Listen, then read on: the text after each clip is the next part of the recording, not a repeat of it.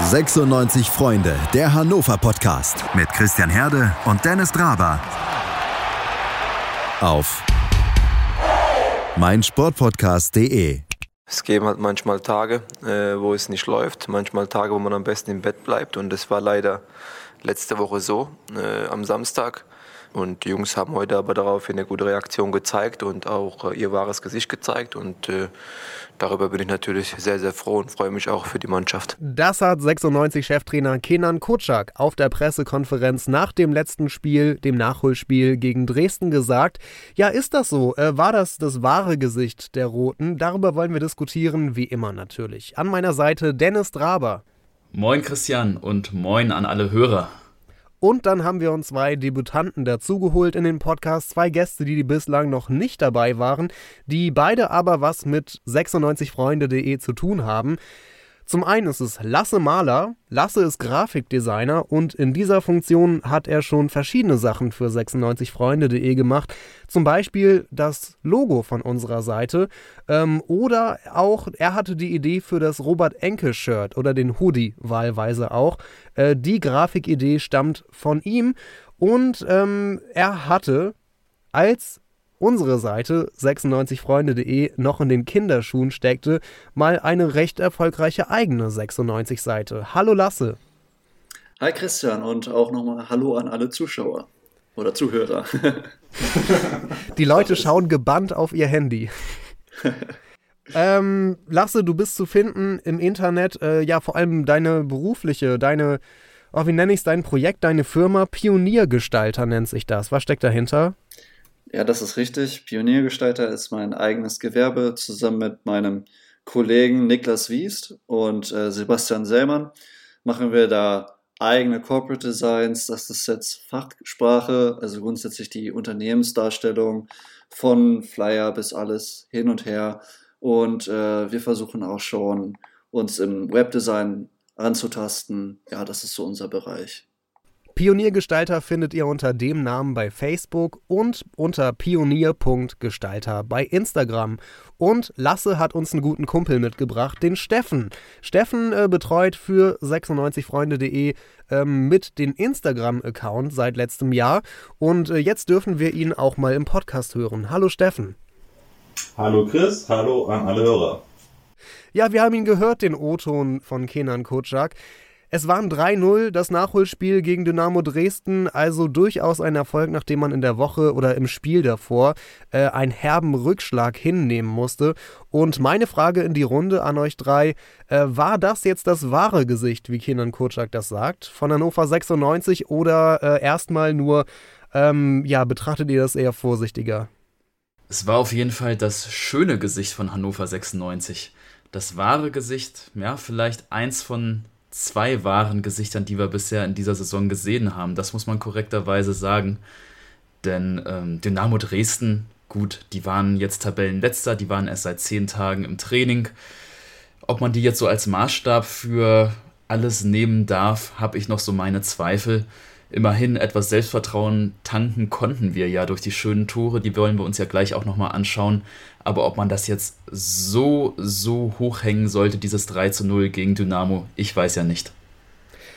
Steffen, du hast gesagt, du hast zumindest die erste Halbzeit vom vergangenen Spiel geguckt und äh, damit eigentlich auch nichts Wichtiges verpasst, denn alle drei Tore sind in der ersten Halbzeit gefallen und danach äh, war schon noch ein ordentliches Spiel soweit, ne? aber das war jetzt auch nicht äh, ein großes Feuerwerk. Wie hat sie dir gefallen, die entscheidende Halbzeit? Ja, die erste Halbzeit war irgendwie die angenehmere. Ähm, auf jeden Fall hat mich das Spiel überrascht. Ähm, ich bin eigentlich mit der Einstellung zum Fernseher gegangen, ähm, dass das wie eine Niederlage wird. Oder jedenfalls ein Unentschieden. Ähm, war dann aber positiv überrascht, wo ich gemerkt habe, dass da Druck auf Seiten von 96 ist äh, zum gegnerischen Tor. Und dass auch, ich weiß gar nicht, nach zwölften Minute oder so das erste Tor geschossen haben. Das war auf jeden Fall ähm, dann so der kleine Befreiungsschlag und dann, ich glaube, in der 17. kam das zweite. Hat man dann gemerkt, irgendwie so, so ein Gefühl, was man lange nicht mehr hatte, da, da stimmt was auf dem Platz. Ähm, da, harmonieren, Abläufe, die da vorher nicht unbedingt äh, zu sehen waren und ähm, ja. So, und an dieser Stelle wollen wir den Lasse auch mal mit ins Boot holen. Äh, Lasse hat vor der Aufnahme schon erklärt, dass er sich äh, in der letzten Zeit ein bisschen von 96, ähm, ich sag mal, seelisch entfernt hat, wenn ich das richtig mitbekommen habe. Äh, kann man das so sagen? Ja, das ist jetzt tatsächlich ein bisschen arg gesagt. Äh, es ist mehr dem geschuldet, dass ich durch mein Studium und durch mein eigenes Gewerbe, wie ich schon sagte, ich will das jetzt auch nicht so oft erwähnen, ähm, ist es einfach so, dass ich kaum mehr die Zeit wirklich dazu habe. Ich wohne jetzt in Hildesheim und grundsätzlich ähm, fehlt mir auch der äh, ja, lokale Bezug so ein bisschen, weil ich halt nicht mehr in Hannover wohne. Ich sehe ja meine Fußballklicke nicht mehr jeden Tag, äh, habe nicht mehr diesen äh, sehr exzessiven Austausch mit denen, die früher, was ich auch sehr schade finde. Ich meine, jeder von euch, der jetzt auch zuhört, äh, wird das bestimmt kennen. Eigene Freunde, mit denen man in Stadion geht, das ist einfach so, äh, ja, das Ding beim Fußball und das ist so ein bisschen bei mir leider verloren gegangen. Ich möchte das auf jeden Fall, wenn ich wieder zurückkehre nach Hannover, auch wieder in Angriff nehmen, aber leider ist es aktuell nicht äh, gegeben, dass ich wirklich mich nochmal sehr konzentrieren kann auf Fußball. Ich lasse es nebenbei herlaufen, gucke dann, wenn ich äh, meine Zusammenfassung finde, gucke ich mir die natürlich auch an, aber äh, mehr ist leider aktuell nicht drin. Aber tatsächlich war ich früher ein sehr, sehr großer Stadiongänger. Und man muss ja tatsächlich auch zugeben, dass 96 in den vergangenen Monaten nicht so richtig Anlass gegeben hat, dass man eben doch mit, äh, mit Feuer und Flamme dabei ja. ist. Aber du hast es schon gesagt, äh, Zusammenfassung, wir wollen dich mal mit ins Boot holen. Darum würde ich sagen, starten wir doch einmal alle gemeinsam die Zusammenfassung, die auf YouTube, äh, ich glaube bei, bei Bild oder so äh, gepostet wurde. Genau, Bild, Fußball, Bundesliga. Den Link haben wir uns eben schon alle rausgesucht. Äh, wollen wir das einfach mal starten und kommentieren vielleicht? Dann hat Lasse auch was davon. Klingt gut. Okay. Lasse, ich finde, du solltest den Kommentator machen. Du siehst es ja jetzt gerade als äh, zum ersten Mal okay. gleich die Tore und dann kommentier uns doch mal so ein bisschen in Echtzeit, wie du gerade die Tore hier erlebst. Puh. Und dann würde ich sagen, starten wir alle auf wieder auf drei, alle gemeinsam ja. das YouTube-Video. Seid ihr bereit? Ja. Sind wir bereit. Eins, zwei, drei. So, Fußball-Bundesliga, die zweite. Ja, da schauen wir doch mal, was hier heute zu holen ist bei Hannover gegen Dresden im leeren Heimstadion in der Niedersachsen Arena oder in der Sachsen Stadion, tut mir leid.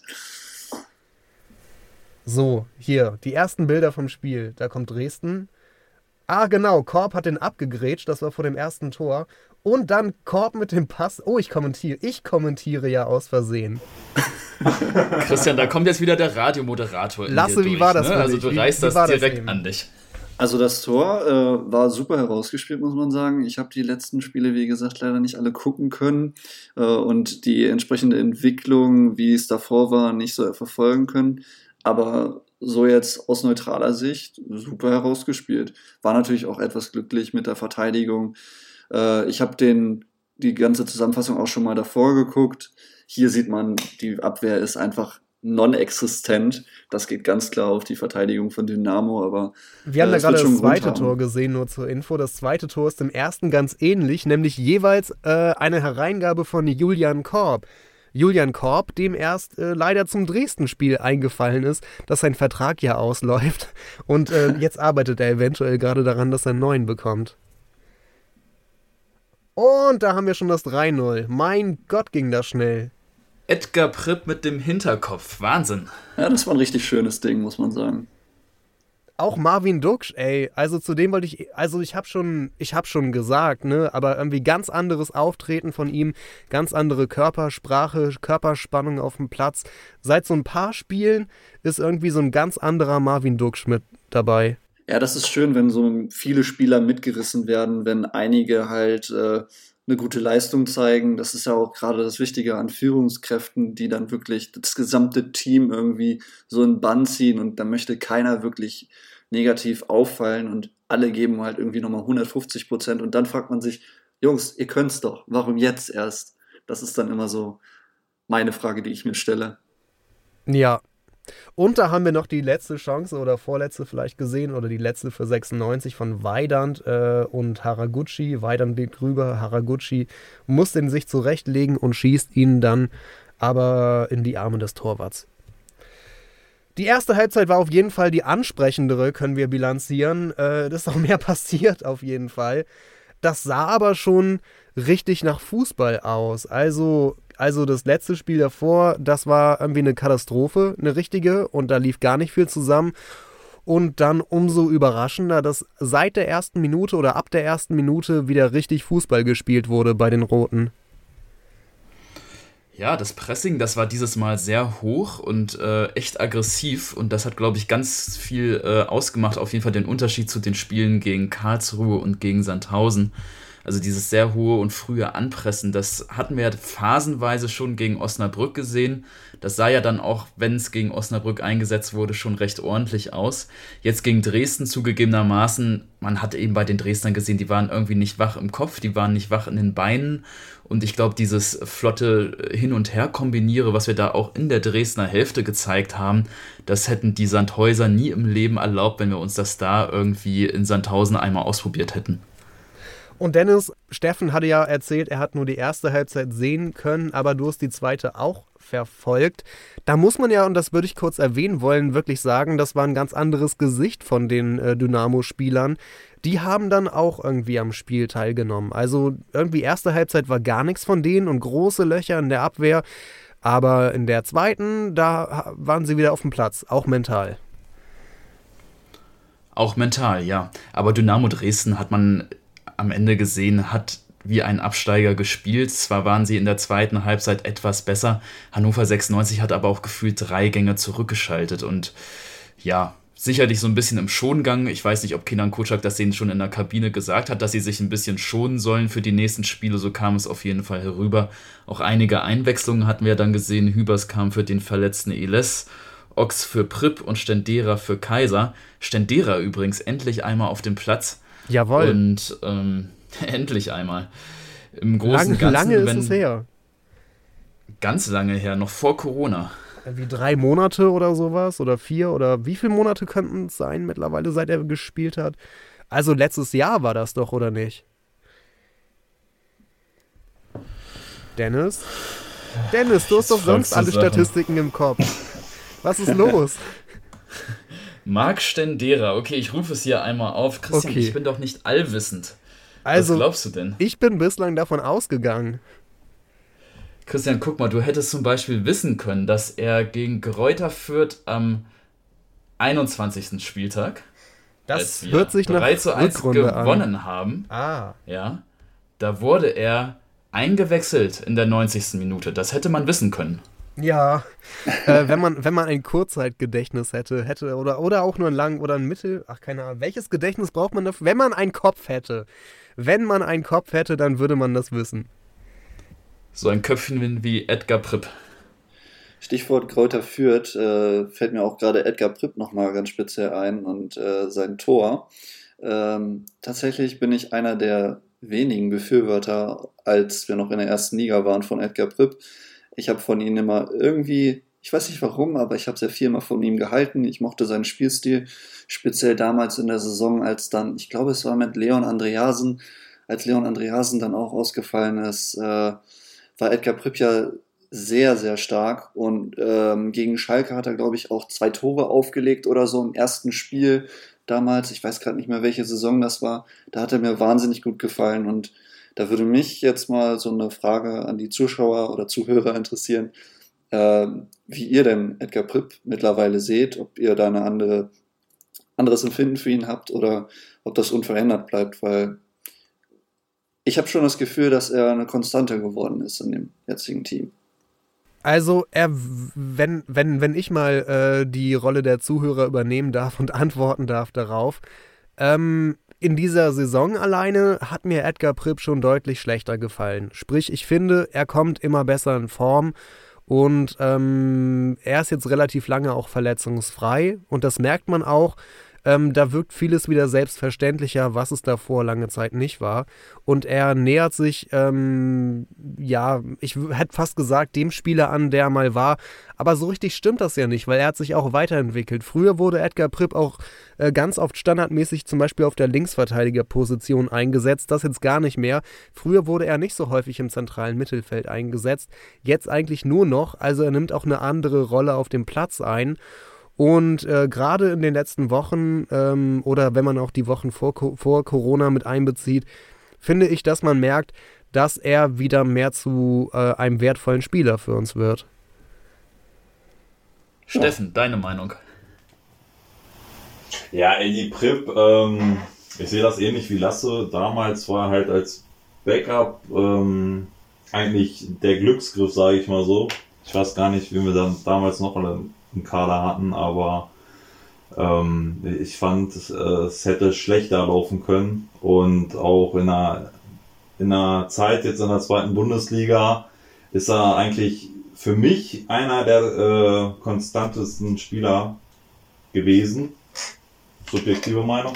Ähm, macht auf jeden Fall Spaß, äh, jetzt zu sehen, dass er endlich irgendwie das Spiel für sich gefunden hat. Und ähm, ja, ich finde find halt schon, dass er zum ähm, Dreh- und Angelpunkt ein bisschen geworden ist, wie ihr schon gesagt habt, dass er jetzt auch die Positionen geändert hat, dass das alles vielleicht besser in sein System, in sein Spielprinzip passt und dass uns das allen zugute kommt. Ähm, werden wir sehen, wie die weiteren Spiele laufen. Ja, gerade ähm, was gerade was du gerade noch erwähnt hattest mit äh, Edgar Pripp, dass du es schön findest, da, dass er wieder äh, berg, dass es für ihn wieder bergauf geht. Äh, ich glaube, das ist auch so ein, so ein Ding, was jedem Fan so nah ans Herz geht, wenn man merkt, okay, dieser Spieler opfert sich jetzt wirklich für den Verein auf und rafft sich wieder zu alter Stärke auf und dann geht schon so das Herz, finde ich, eines Fans immer wieder aufs Neue hoch und lässt es höher schlagen. Alter, ich musste gerade, ich musste gerade sehr lange äh, zurückgehen. Ich wollte gucken, wann er eigentlich gekommen ist. Er ist ja schon zur Saison. In der Saison 13, 2013 ist ja. er gekommen, genau. Ich war auf der, ich war sogar auf der Vorstellungspressekonferenz, ist mir wieder eingefallen. Du warst ähm, auf der Vorstellungskonferenz von Edgar Pripp. Ja, das Wahnsinn. war zusammen. du das? Ja, ja, das war zusammen mit Salif Sané vorgestellt und irgendwer noch. Äh, ich glaube, Florian Ballas, der, ey, jetzt bei Dresden, genau, der war bei Dresden äh, jetzt beim Spiel mit dabei. Florian Ballas ist ja auch ein Ex-96er. Äh, ich glaube, der war auf der PK damals auch mit dabei und dann irgendwie noch irgendjemand. Äh, damals ist zum ersten Mal in voller Körpergröße Salif Sané an mir vorbeigelaufen und das war echt ein bisschen beängstigend. Er hat mich auch sehr ähm, intensiv angeguckt, also mit einem sehr ernsten Blick. Sané, der Typ, das ist so ein Spaßvogel, kann man sich eigentlich gar nicht vorstellen, finde ich. Ich glaube, der war einfach nervös, weil er gerade beim neuen Verein vorgestellt wurde. Ja, vielleicht, hatte er auch, vielleicht hatte er auch gerade schon eine Vision der Zukunft, wo er gesehen hat, wie er in die zweite Mannschaft verbannt wird und ähnliches. ähm, und dass er sich da erstmal rauskämpfen muss. Aber wer weiß das schon? Nee, das war schon, äh, ja, seit so vielen Jahren ist Edgar Pripp, der damals 23 war, äh, schon bei 96. Äh, mit 23 Jahren kam er als recht erfolgreicher offensiver Mittelfeldspieler von Greuther Fürth und hat seitdem so viel durchgemacht bei uns und ähm, ja, irgendwie umso beeindruckender, dass er jetzt immer noch mit dabei ist, dass er jetzt immer noch ähm, ein Stabilisator für die Mannschaft sein kann. Ja, in der Tat. Sieben Jahre lang ist er jetzt bei uns, Eddie Pripp. Ähm, ich weiß noch so in den Anfangsjahren, wenn er gespielt hat, da hat er meistens als linker Verteidiger gespielt, manchmal auch als links außen in der Offensive, da ging immer so ein Raunen, ein Raunen durchs Stadion, wenn er den Ball bekommen hatte, weil irgendwie das halbe Publikum wusste, oh je, äh, jetzt ist der Ball gleich wieder weg. Und, und das war irgendwie gar nicht, äh, gar nicht böse gemeint, dieses Raunen, aber man hatte schon so eine Ahnung, ah, wenn jetzt Prip irgendwie da den Ball hat und versucht dann nach vorne was zu machen, das wird doch wieder nichts. Und es war auch tatsächlich in den ersten zwei Jahren, würde ich sagen, hatte er bei mir ist keine gute Aktion so richtig äh, hängen geblieben. Ähm, er hat sich so nach und nach hier, glaube ich, eingelebt und eingefunden und jetzt erlebt er, glaube ich, nochmal so nach seinen Kreuzbandriss, den er ja auch hatte und sich wieder rangekämpft hat an die Mannschaft, beziehungsweise seinen beiden Kreuzbandrissen, muss man ja sagen, mhm. äh, erlebt er gerade noch so seinen zweiten Frühling hier, so kommt es mir manchmal vor. Also der blüht nochmal auf seine späten Fußballerjahre so richtig bei uns auf. Ich gönn's ihm. Und das meinte ich eben auch mit verletzungsfrei und wie lange er da schon ist. Denn ähm, jetzt, wo er schon lange sich nicht mehr mit den äh, ja, Defiziten seines Körpers auseinandersetzen musste, ist irgendwie nochmal so eine ganz andere Selbstverständlichkeit auch in seinem Spiel. Und das tut ihm gut. Ja, aber zu dem Punkt, den äh, Dennis gerade angesprochen hat, dass da dieses Raun durchs Stadion gegangen ist, da kann ich mir auch immer sehr gut vorstellen als Spieler, wenn du den Ball bekommst und dann geht so ein negativer Impuls davon aus. Ich glaube, das verunsichert dich auch sehr stark als Spieler und ich glaube echt nicht, dass sowas förderlich ist. Grundsätzlich sollte man, auch wenn es einem schwerfällt als Fan, immer versuchen, alles zu geben, jeden Spieler zu supporten. Ist jetzt immer leicht gesagt, leichter gesagt als getan, aber grundsätzlich finde ich es immer, ja, ich kann es nicht haben, ehrlich gesagt, wenn man Spieler so negativ angeht oder so. Ähm, diese negative, wenn so ein negatives Rauen durchs Stadion geht, dann gucke ich die Leute auch immer an und denke mir so, was soll das jetzt? Da, damit hilfst du dem Spieler nicht. Du bist hier als Fan und ich will jetzt nicht die, du bist Fan, du musst hier supporten, die Peitsche auspacken, aber ähm, man sollte auf jeden Fall keine negative Stimmung verbreiten und äh, quasi es dem Spieler dadurch nur noch schwieriger machen. Das äh, ist ganz klar meine Meinung. Und wenn dann letztlich dieses negative, diese negative Stimmung nicht mehr herrscht, kann ein Spieler auch viel befreiter aufspielen. Ich meine, natürlich, es gibt auch Superstars, zum Beispiel Gerard Piquet, der einfach davon sich ernährt. Wenn der im äh, Santiago Bernabeo ist, Santiago Bernabeo, Bernabeo ähm, da freut ihn das richtig, wenn er ausgepfiffen wird und das peitscht ihn nur noch voran. Aber ich glaube nicht, dass so ein Edgar Prips ein Spieler ist, der sowas gebrauchen kann. Das sind eher so die Spieler, ja, kann eigentlich niemand gebrauchen. Das sind eher so Sonderfälle, wenn man das mal als äh, Motivation sieht. Vielleicht aber auch interessant, jetzt wo die Geisterspiele sind, ob das für einige Spieler, die damit nicht so gut umgehen können, äh, vielleicht so ein befreiender Effekt ist für die. Das kann natürlich auch sehr gut sein, ja da gibt es halt kein negatives Rauen für Edgar Prep jetzt, ne? oder, für, oder für irgendwen. Ja, ganz grundsätzlich. Ja, aber du sprichst gerade so, ähm, du sprichst gerade so vorbildliches Verhalten an. Ähm, das war jetzt von den Zuschauern gegenüber den Spielern. Aber wo wir gerade beim Thema sind, vorbildliches Verhalten, habt ihr den Instagram-Post gesehen von John Guidetti? Ah, der war großartig. Der war großartig, ne? Zum äh, Black Lives Matter. Ja. Habt ihr alle gesehen wahrscheinlich, oder? Er hat 96, glaube ich, auch sogar geteilt bei ähm, Social Media Kanälen. Ähm, war auf jeden Fall ein richtiges Statement.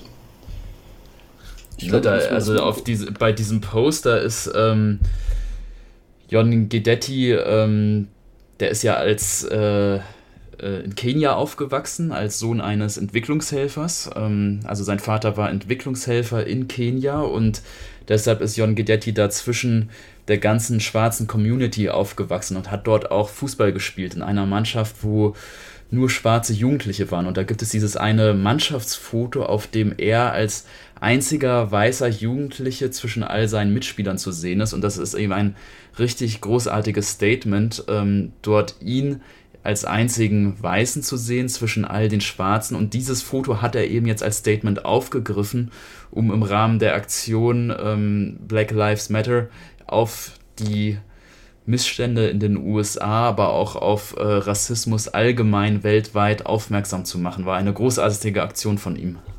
Ja, das stimmt. Ich habe es mir jetzt auch gerade nochmal angeguckt. Das ist echt, echt cool.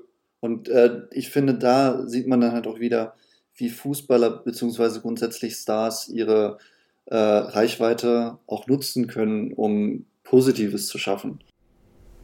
Und das hatten wir, Christian, auch, glaube ich, mal ganz schön äh, diskutiert. Im März war das, als Hecki mhm. und Patrick Pietruk von Webnetz dabei waren. Da meinte der Patrick noch, viele Grüße, falls er gerade zuhören sollte, ähm, noch, dass doch die Instagram-Posts bei den Spielern von Hannover 96 doch mal so ein bisschen individueller sein könnten, um auch authentischer zu wirken.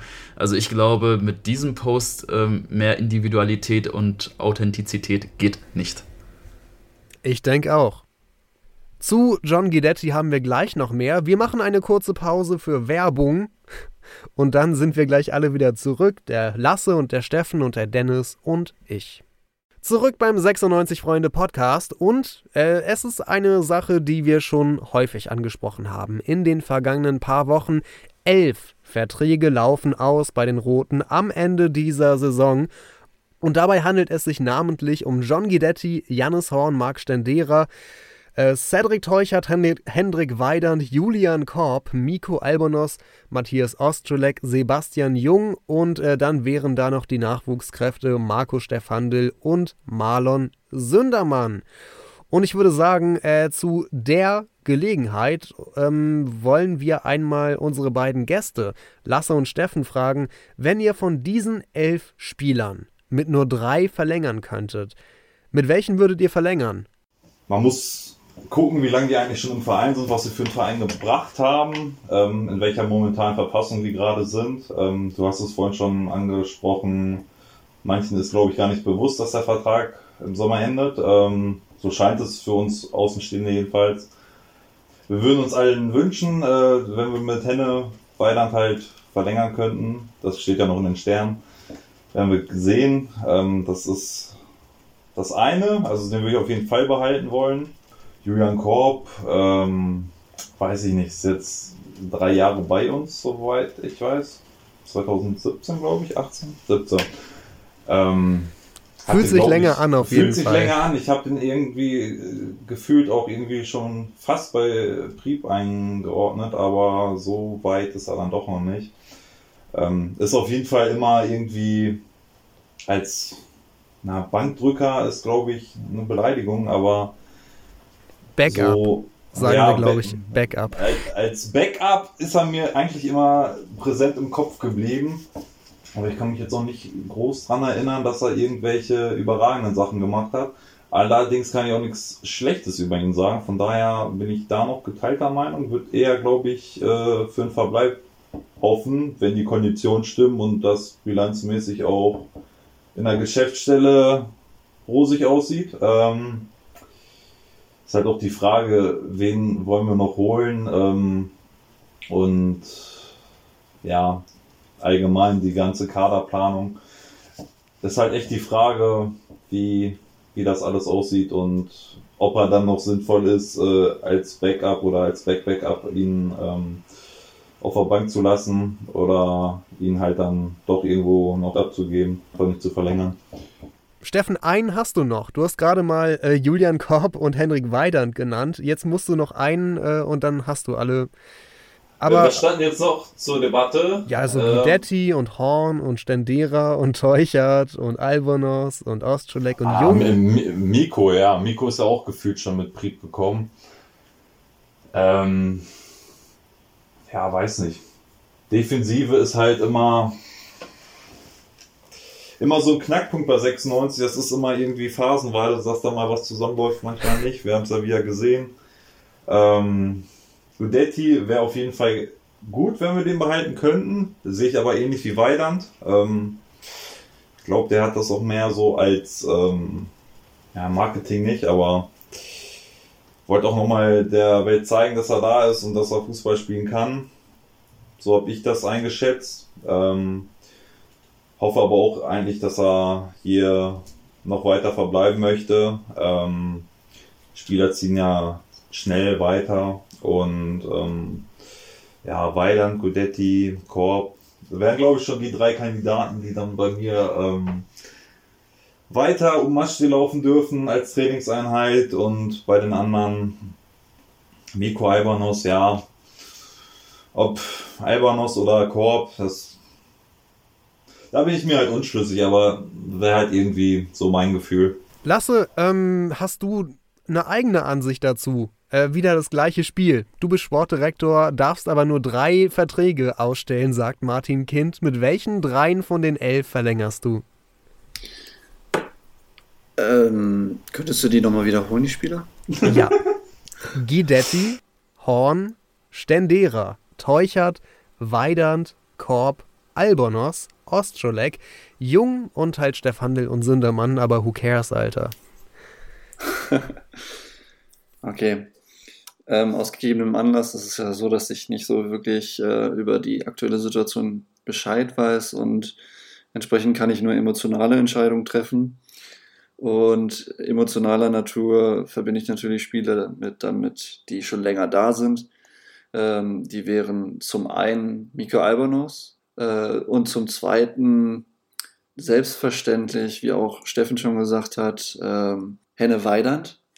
Allerdings auch noch aus, aus einem anderen emotionalen äh, Bezug. Und zwar kenne ich aus dem Fanblog N4, äh, N4 ähm, kenne ich seinen Bruder. Den habe ich kennengelernt, bevor ich wusste, dass Henne Weidand überhaupt Fußball spielt. Und dann meinte er, ja, mein Bruder, der bewirbt sich hier gerade ganz gut und bei denen läuft es sehr stabil. Das hat mich natürlich super gefreut und entsprechend äh, wünsche ich mir natürlich auch, dass äh, Henne irgendwo seinen Weg geht. Aber noch schöner wäre es natürlich, wenn er ihn mit Hannover 96 gehen würde. Zum dritten, wie waren die Spieler nochmal? Bidetti, Horn, Stendera, Teuchert, Weidern, Korb, Albonosch, Ostrolek, Jung, Stefan Nilsundermann.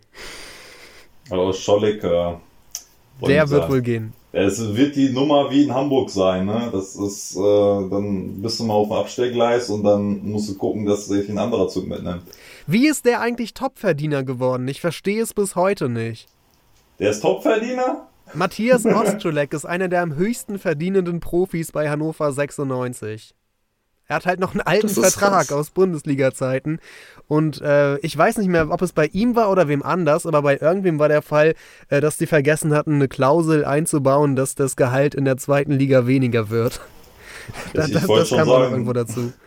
Der muss einen guten Manager gehabt haben, ne? ich glaube auch einen guten Spieler Tatsächlich habe ich mal irgendwo die Statistik gelesen, in den Anfangsjahren, als Oscholik noch recht ordentlich bei uns gespielt hat, lag der bei den Trikotverkäufen ganz, ganz vorne mit dabei. Das äh, Trikot, der Trikotflock mit Oscholik war einer der meistverkauftesten hier in Hannover. Wirklich? Ich glaube, er lag auf Platz 2. Wie kommt denn das? Wie kommt das zustande? Ich verstehe es nicht. Keine Antwort. Aber Lasse, du wolltest noch äh, Spieler hier benennen. Du hast schon Weidern nominiert. Genau. Und zum dritten würde meine Wahl auf Julian Korb fallen. Auch wieder aus äh, persönlichen Gründen. Ich äh, mag auch den Verein ähm, Mönchengladbach sehr gerne und habe den da auch schon immer sehr stark verfolgt. Und ich finde einfach, er ist ein toller Spieler. Äh, und das freut mich natürlich umso mehr, dass er jetzt äh, seinen Beitrag auch leistet und merkt, dass sein Vertrag ausläuft und nochmal kämpft, dass der Vertrag verlängert wird. Meine dritte Wahl fällt auf Julian Korb. Mensch, Dennis, äh, manche Spieler wurden jetzt äh, gar nicht so wirklich genannt, wie zum Beispiel Cedric Teuchert. Ich habe aber gerade gelesen, dass nach Informationen der Bild Cedric Teuchert tatsächlich äh, jetzt fest verpflichtet wird für 800.000 Euro plus einen Bonus äh, wenn 96 den Aufstieg in die Bundesliga schafft. Um, also das ist noch nicht offiziell, aber die Bild sagt, das ist bald offiziell. Und das wäre ja eigentlich eine schöne Nachricht. Der Teuchert, der hatte ja eigentlich eine Klausel drinstehen, 1,5 Millionen sollte er kosten, wenn Hannover 96 ihn fest verpflichten wollte ja, erstmal hat 96 ja diese Option nicht gezogen, hat sie verstreichen lassen. Das hatte ja auch so bei einigen Fans hier für Unruhe gesorgt. Die sagten sich, Mensch, Teuchert, 1,5 Millionen kann man doch eigentlich mal machen. Warum, was soll der Geiz? Und jetzt hat Zuba offenbar geschickt nachverhandelt und die 1,5 Millionen mal eben halbiert auf 800.000 Euro. Das ist dann schon, glaube ich, eine ganz gute Aktion gewesen. Und da kriege ich auf einmal so ein bisschen Hoffnung aber vielleicht ist die Hoffnung auch naiv, ich weiß es nicht. Ähm, der gute John Guidetti, der hat ja auch eine Kaufoption in seinem Vertrag. 4,5 Millionen Euro kostet der. Unbezahlbar, erst, erst längst in heutigen Zeiten. Aber weißt du, was mir Hoffnung macht, Christian? Dass Gerhard Zuber anscheinend alle Ablösesummen um die Hälfte runterverhandeln kann.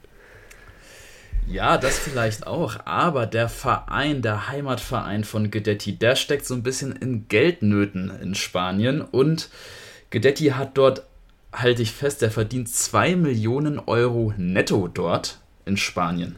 Und das können sich die Spanier gar nicht mehr leisten und ähm, sind offenbar sehr, sehr gewillt, äh, den Gedetti am liebsten irgendwie abzugeben. Ähm, und ja, in der Hatz von heute, Printausgabe vom Samstag, steht, aus Spanien gibt es Signale, verrät Zuba. Es scheint, als habe 96 tatsächlich eine Schnäppchenchance. Ja, äh, ich hatte gerade Sekunde, ich habe den Rechner ausgepackt, denn ich hatte im Moment, ich glaube, beim Sportbuzzer gelesen, äh, dass Guidetti 80.000 Monatsgehalt bekommt und das wären 960.000 Euro im Jahr. Ich vermute, das ist der Anteil, den aktuell 96 bezahlt und die andere Hälfte von den 2 Millionen äh, wird wahrscheinlich noch von Alaves bezahlt. Ähm, das heißt, Guidetti müsste Abstriche machen, ähm, könnte dafür aber bei einem Verein bleiben, wo es aktuell echt ganz gut für ihn läuft. Jetzt, ähm, ja, oder 96 müsste noch mal ein bisschen mehr Geld finden. Aber ich bin immer noch skeptisch, ob das klappt, weil der, die verlangen halt eine hohe Ablöse und der verlangt viel Gehalt. Ähm, also wenn das funktioniert, dann bin ich richtig beeindruckt von Zuber. Ja, dann zücken wir alle unsere Hüte, die wir haben. Was mich persönlich freuen würde, wenn eben auch der Henne unser Hendrik Weidand bei uns bleiben würde. Nicht nur Lasse, weil du dann auch weiterhin äh, ja, mit seinem Bruder dann im in der Nordkurve, wenn du es dann mal wieder zumindest ins Stadion schaffst, gemeinsam frohen Herzens äh, jubeln könntest, wenn Henne mal wieder ein Tor erzielt. Ich finde einfach, Weidand gehört hierher und es ist eigentlich eine ja, sehr traurige Angelegenheit, dass wir so diese Hängepartie haben, dass 96 da offenbar noch kein vernünftiges Angebot, was zumindest äh, ungefähr dem entgegenkommt, was so ein Weidand auch in der Bundesliga verdienen könnte, dann gemacht hat. Aber wenn man den Medien glaubt, und die Medien sind in diesem Fall die Bild, wird Hannover 96 bald äh, dem Hendrik Weidand und seinem Vater, das ist ja der Spielerberater von Henne, ein Angebot unterbreiten. In den nächsten Tagen, heißt es. Dann drücken wir mal die Daumen, ne? So, weil das Spiel 3 aus 11 bei uns gerade so wunderbar funktioniert hat, äh, würde ich sagen, machen wir es noch einmal. Haben wir genau genommen vor der Sendung schon. Äh, denn der Maxi Fiedler, ähm, Dennis hilft mir bei, bei Twitter oder und Insta MGT unterstrich 24 war das, meine ich. Ja, MGT unterstrich 24. Ähm, und ja, gewissermaßen auch eine Instagram-Berühmtheit, der gute Mann. Der Maxi Fiedler hat uns eine Sprachnachricht geschickt und die spiele ich jetzt mal ab. Mal gucken, was er zu den Verlängerungen sagt und mit wem wir verlängern sollten. Wenn aufgrund der finanziellen Situation wirklich nur drei Verträge verlängert werden könnten, dann wäre in meiner persönlichen Auffassung es wichtig, die Breite des Kaders irgendwie zu wahren und dementsprechend auf jeglichen Positionen eine Verlängerung vorzunehmen. Das heißt sowohl hinten als auch im Mittelfeld als auch vorne im Sturm.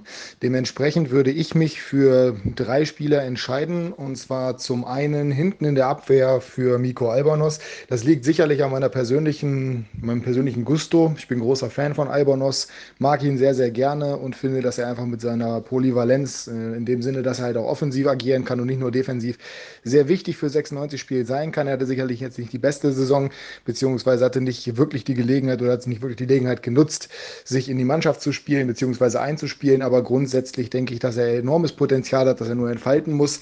Ich sehe ihn auch stärker als Horn, auch wenn der in den letzten Spielen ja, gute Leistungen gezeigt hat.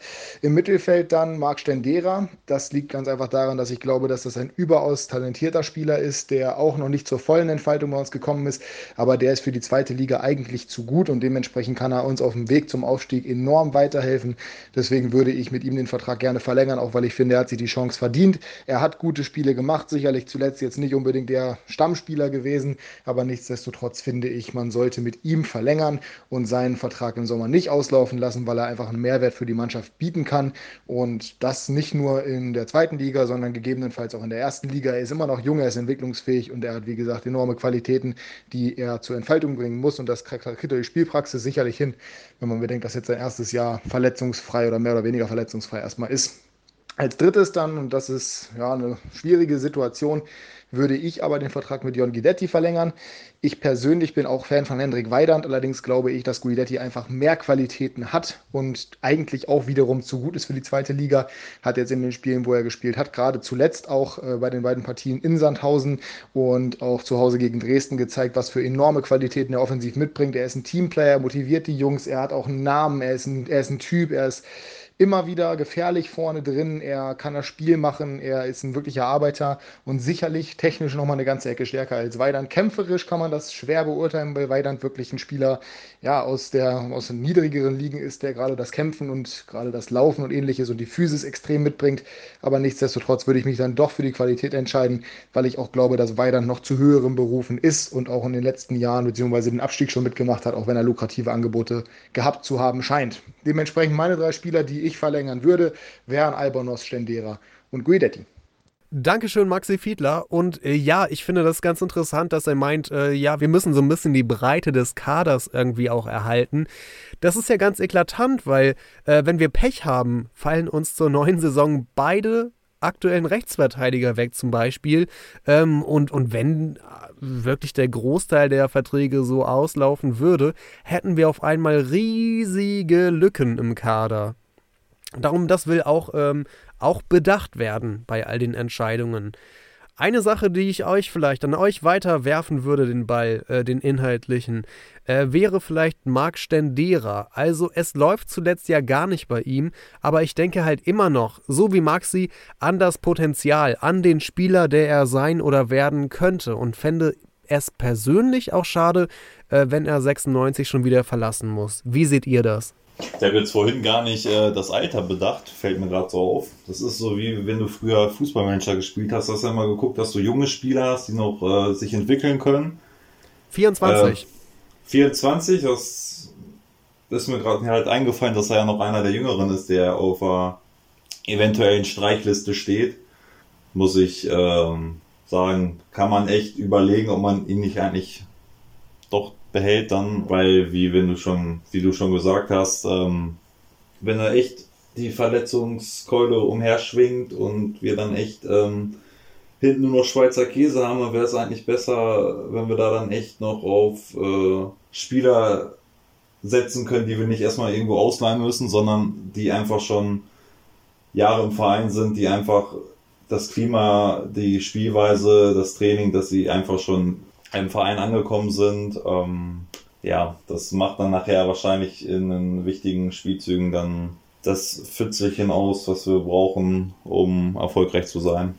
Ich glaube auch, mit Marc Stendera könnten wir noch viel Freude haben. Und es steht ja auch so zur Debatte, äh, was passiert jetzt eigentlich mit Waldemar Anton, noch ein Spieler aus dem zentralen Mittelfeld.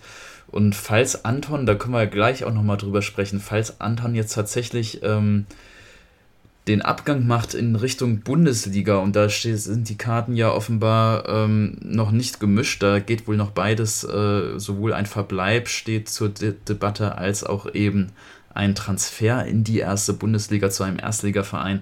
Falls Anton tatsächlich geht, wäre es natürlich auch gut, noch einen Marc Stendera für das zentrale Mittelfeld ähm, zu haben wenn ich an Marc Schendera denke, ich denke immer an dieses wahnsinnige Spiel, was äh, wir mit ihm gemeinsam gesehen haben gegen Darmstadt, ähm, als er dieses wunderbare Tor gemacht hat.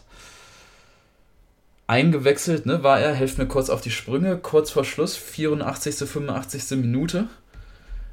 Und dann, ja. äh, das Tor, das nicht gegeben wurde, oder welches? Wahnsinnstor, ja, ja. genau, das durch den Videoassi ähm, dann äh, ja, verhindert wurde. Hat er da nicht noch gelb-rot gesehen?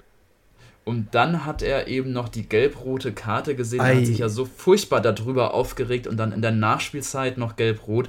Also um das nochmal wiederzugeben für alle, die so ein Kurzzeitgedächtnis haben, hatten wir ja gerade drüber gesprochen. 84. Minute meine ich oder 85. Minute eingewechselt, dann dieses herrliche Tor gemacht, was dann annulliert wurde, ähm, ja, durch den Videoschiedsrichter. Äh, ich kann die Gelb-Rot auf jeden Fall verstehen im Nachhinein. Genau, der Schiedsrichter, der wurde ja angeschossen, ne? der prallte ja irgendwie vom Rücken, glaube ich, war es, äh, vom Schiri so ein bisschen ab zu Stendera hin. Und Stendera hat dann raufgezogen und wunderbar ins Eck getroffen. Und das Tor zählte ja nicht, weil seit dieser Saison ja leider irgendwie der Rücken oder der, der, Schiri, der, der Schiedsrichter im Allgemeinen äh, nicht mehr Luft ist. Und ähm, deshalb musste dieser Treffer dann annulliert werden. Ich frage mich gerade, wie seine Karriere. Das habe ich auch mitbekommen wie seine Karriere hier wohl verlaufen wäre, wenn das Tor gezählt hätte. Ob das irgendwie ganz anders gekommen wäre mit Marc Stendera und 96, ob der jetzt unser Topstar wäre oder sowas, frage ich mich. Ja, manchmal sind es so diese ganz kleinen Griffe, die dann das Blatt wenden lassen können. Ähm, tatsächlich schwören bei mir jetzt einige Fragen wirklich im Kopf. Zum einen, Dennis, nochmal auf ähm, Anton bezogen. Hast du da irgendwelche Informationen, in welchem Bereich das die Ablöse da läge? Hm. Mhm. Ja, Waldemar Anton, der war ja mal richtig viel wert. Ich habe es eben gerade vor der Sendung nochmal nachgeschlagen. Der hatte tatsächlich einen äh, Transfermarktwert äh, zwischenzeitlich von 15 Millionen Euro Ende 2018. Mittlerweile liegt er bei gut 5 Millionen, ich glaube 5,5 Millionen Euro, also schon deutlich abgesunken, leider. Und ähm, wahrscheinlich wäre es aber auch nicht möglich, tippe ich mal, jetzt 5,5 Millionen Euro zu bekommen auf dem freien Markt. Anton hat jetzt noch Vertrag für genau ein Jahr, das heißt, er wäre jetzt äh, nach dem nächsten Jahr auch ablösefrei. Ich glaube nicht, dass man noch eine Verlängerung mit ihm durchsetzen kann. Also es geht jetzt mehr so um die Frage, nimmt man auch eine Saison mit, gemeinsam mit Waldi, oder ähm, gibt man ihm, gibt man ihn für nettes Geld ab. Wahrscheinlich, wenn das so vier, fünf, vielleicht ja sogar sechs Millionen Euro wären, würde ich ehrlich gesagt drüber nachdenken. Ähm, auch wenn er natürlich eine Identifikationsfigur sondergleichen bei uns ist. Aber ja, das Geld das könnten wir gut für den Neuaufbau gebrauchen, glaube ich. Ja, ich, ich, stimme dir da absolut zu. Ähm, das Geld kann man auf jeden Fall super gebrauchen. Aber es ist schon hart, ne? wenn man so darüber nachdenkt, was letzte Jahre, als wir in der ersten Liga waren, und äh, weil die da total rausgekommen ist, was da für Summen auf den Tisch gelegt wurden, beziehungsweise was da für Summen kursiert, kursiert sind, das war schon Wahnsinn. Und jetzt 5, 6 Millionen, das ist schon fast ja, traurig irgendwo. Ja, ich muss wie sich aber. das leider entwickelt hat. Ich muss aber ganz ehrlich sagen, und Stichwort Entwicklung, äh, dass ich finde, dass Waldi Anton aktuell wahrscheinlich ein besserer Spieler ist, als er war, äh, als er diese 15 Millionen Euro angeblich wert gewesen sein soll. Also hat man jetzt auch gerade gegen Sandhausen gesehen, wo er mit der zehnten gelben Karte gesperrt gefehlt hat, äh, dass er schon so ein richtiger Stabilisator im Mittelfeld bei uns geworden ist. Und gerade in dieser Saison, mh, hm, finde ich, macht er gerade was, was, was seine seine Arbeit, sage ich mal, im Mittelfeld statt in der Abwehr angeht, dass das irgendwie mhm. nochmal so einen Sprung nach vorne gemacht hat in meinen Augen und dass er jetzt ein besserer Mittelfeldspieler ist, äh, als es davor jemals war und äh, vielleicht könnte man sogar sagen, das ist mittlerweile seine Stammposition auf der 6. Ja, aber da siehst du auch schon wieder so, äh, wie verquer das ganze System ist. Es ist einfach so ein Lobby-System. Ähm, erste Liga kriegst du gleich Riesenmarktwerte. Ja. Und wenn du dann äh, besser wirst, potenziell, und dann in einer anderen Liga spielst, sei es jetzt zweite Liga oder auch in Österreich oder in der Schweiz oder Frank französische Liga, okay, jetzt mal äh, Mbappé abgesehen von, ähm, da brechen die Marktwerte dann ein. Das ist doch irgendwo nicht wirklich leistungsgerecht. Das ist so meine Einsicht. Und nochmal jetzt ähm, die zweite Sache, die mir auf dem Herzen liegt ähm, wo wir so ein bisschen abgeschwiffen sind. Äh, Marc Stendera, da konnte ich ja noch gar nicht so mein Feedback zu geben. Und mir war das auch nicht bewusst, dass er noch so jung ist, 23. Und tatsächlich, wenn ich an Stendera denke, denke ich immer an seine 24, 24. Ähm, wenn ich an Stendera denke, denke ich immer an seine maledeit geniale Zeit bei Frankfurt. Äh, ich habe es eben gerade auch noch gehabt ähm, wie viele Millionen war er damals wert? Das äh, war ja, waren ja ähnliche Summen wie bei Waldemar Anton. Und auch äh, vom Alter her kein großer Unterschied tatsächlich. Ähm, und ich sehe es halt immer so, wenn ein Spieler mal auf dem Level war, dann kann er es auch wieder hinschaffen. Ich meine, er ist noch nicht verbraucht, er ist in seinen besten Jahren, rein theoretisch. Da, da muss jetzt eigentlich, also jetzt muss eigentlich der Punkt sein, wo er so richtig zündet tatsächlich. Und äh, ich, weiß, ich weiß, die erste Liga ist noch ein anderes Pflaster. Grundsätzlich werden da andere Spielstile bevorzugt. Aber ich gehe da immer noch mit, wenn ein Spieler mal Leistung gebracht hat, entsprechend, dann äh, sollte man ihn nicht abschreiben. Es gibt natürlich immer diese One-Season-Wonder, aber Marc Stendera war für mich nicht so ein Fall. Ähm, deshalb würde ich natürlich auch wollen, dass man ihm noch eine Chance gibt. Man gibt so vielen Spielern Chancen, wo man dann am Ende überlegt, so, war es das wert? Haben sie diese Chance jetzt wirklich genutzt? Oder hätte man es lieber bei dem sein lassen sollen? Äh, nimmt man, legt man den zur Seite und konzentriert sich dann wirklich auf entsprechende ähm, interessante Prospekte oder guckt man auf die Jugend und zieht eher junge Leute ran, weil davon bin ich auch ein großer Verfechter. Ähm, seine eigene Jugend weiter auszubilden, ist natürlich immer leicht gesagt als leichter gesagt als getan, ähm, weil letztlich müssen da dann auch entsprechend die richtigen Jungs sein, weil Interesse haben Vereine ja immer an jungen Spielern, wie man ja immer an den Marktwerten sieht. Ja, apropos junge Spieler, der Waldemar Anton, der war ja auch mal ein junger Spieler bei uns. Der kam ja äh, aus der eigenen Nachwuchsakademie, wurde ja damals von Daniel Stendel auch hochgeholt. Und ähm, Waldemar Anton, der, der ist ja eigentlich auch noch viel mehr Hannoveraner. Wisst ihr, von welchem Jugendverein der kam, wo der früher mal gespielt hat? Ein Bier für denjenigen, der es weiß. Ich habe Transfermarkt.de offen, ich könnte es dir sagen. äh, Schieben zählt nicht. Ich darf auch nicht mehr gucken.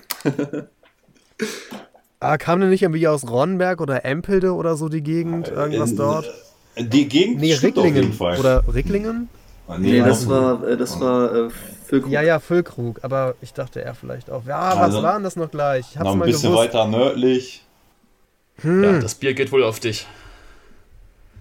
Na, Hau raus. der K Waldemar Anton kam von Mühlenberg, aus Mühlenberg. Ah, die Geschichte, ja, ja, Mühlenberg. Mühlenberg ist natürlich, SV, äh, genau. Ist natürlich, Mühlenberg ist natürlich Ecke Ricklingen, lassen wir mal so halb gelten, aber eigentlich Mühlenberger SV, ganz genau.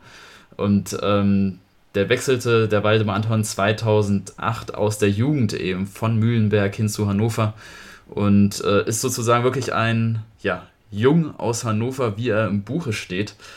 Und vielleicht hören wir uns an dieser Stelle aber mal ganz kurz die Einschätzung von Henrik an. Den hatte ich nochmal vor der Sendung gebeten, uns doch mal eine kurze Einschätzung zu geben, äh, wie er denn eigentlich die Causa Anton sieht.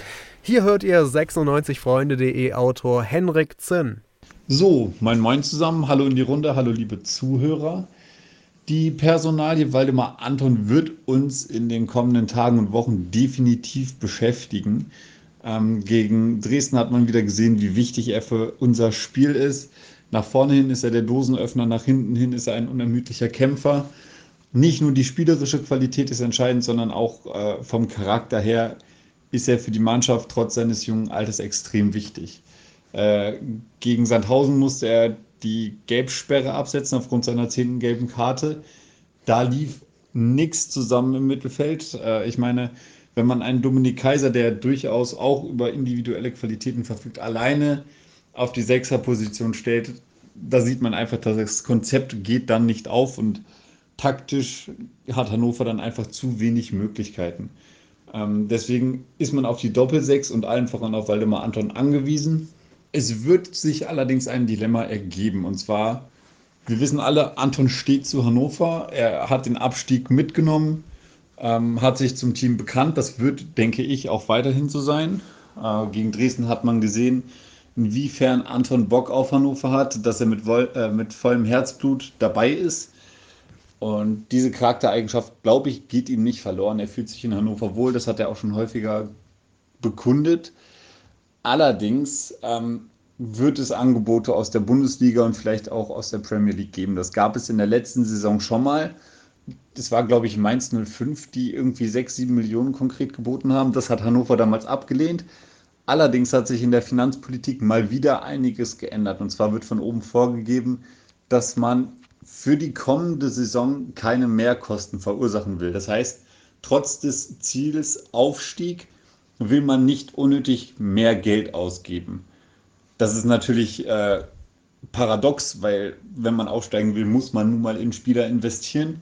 Ähm, aber nun mal gut, über die Finanzpolitik haben wir uns alle schon genug aufgeregt. Auf jeden Fall heißt das, dass ein Verkauf von Waldemar Anton, der definitiv auch äh, bis acht Millionen einbringen würde, wichtig für die Neustrukturierung der Mannschaft wäre. Andererseits würde man damit natürlich wieder eine Identifikationsfigur vergraulen. Das mussten wir schon häufig genug miterleben. Es bleibt im Prinzip nur zu hoffen, dass Martin Kind ein bisschen Fingerspitzengefühl zeigt, auch den Fans gegenüber. Und äh, dafür sorgt, dass Waldemar Anton bei Hannover 96 bleibt, weil ich glaube, er selber hat ziemlich Bock darauf. Wer? Martin Kind oder Waldemar Anton? Ich würde jetzt mal Waldemar Anton vermuten. Also seine Sprachnotiz klang jetzt wirklich so, als gäbe es ein potenzielles, eine potenzielle Möglichkeit zu verlängern? Oder habe ich das falsch interpretiert? Erstmal natürlich nochmal Danke an Henrik. Ähm, also ist halt eine interessante Frage, sich mal zu überlegen, äh, will der Waldemar Anton eigentlich überhaupt äh, noch hier bleiben oder verlängern? Wäre das für ihn eine Option? Eigentlich müsste man ja sagen, dürfte sein Anspruch sein, in der ersten Bundesliga zu spielen. Und ich weiß nicht, ob also, wenn wir jetzt diese Spielzeit direkt aufgestiegen, aufgestiegen wären, dann hätte ich mir vorstellen können, weil die Anton verlängert den Vertrag, kommt wieder mit in die erste Liga. Aber eigentlich ist es ja schon, muss man vielleicht so hart sagen, unter seinem Niveau. Eigentlich müsste ein Spieler wie er unbedingt erstklassig spielen wollen. Und darum, vielleicht wäre es ja wirklich für alle Seiten, äh, denke ich gerade laut nach, am besten, wenn er nach der Saison für, wenn das so wäre, wunderbar 7, 8 Millionen Euro verkauft wird. Ich nehme jetzt mal wirklich, ähm, ja, ich nehme jetzt hier mal wirklich eine ganz unbequeme Position ein und ich weiß, nicht jeder wird sich darüber freuen, was ich gleich sage, aber ich glaube, es wäre sowohl für Waldemar Anton als auch für Hannover 96 das Beste, wenn sich die Wege nach dieser Saison trennen würden. Ich glaube, Waldemar Anton ist jetzt in dem Alter, in dem er nochmal einen sportlichen Entwicklungsschritt nach vorne machen muss. Er ist jetzt Mitte 20 und wenn er diesen Entwicklungsschritt jetzt nicht nimmt, ähm, dann nie mehr. Er ist jetzt, wie es so schön heißt, in dem besten Fußballeralter für einen Mittelfeldspieler.